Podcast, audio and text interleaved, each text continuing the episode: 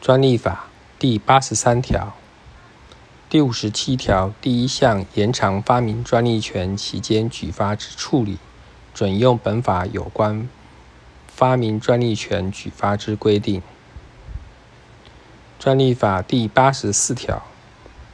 发明专利权之核准、变更、延长、延展、让与、信托、授权、强制授权、撤销、消灭、设定职权、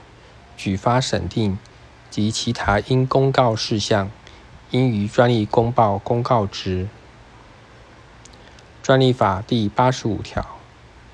专利专责机关应备置专利权部，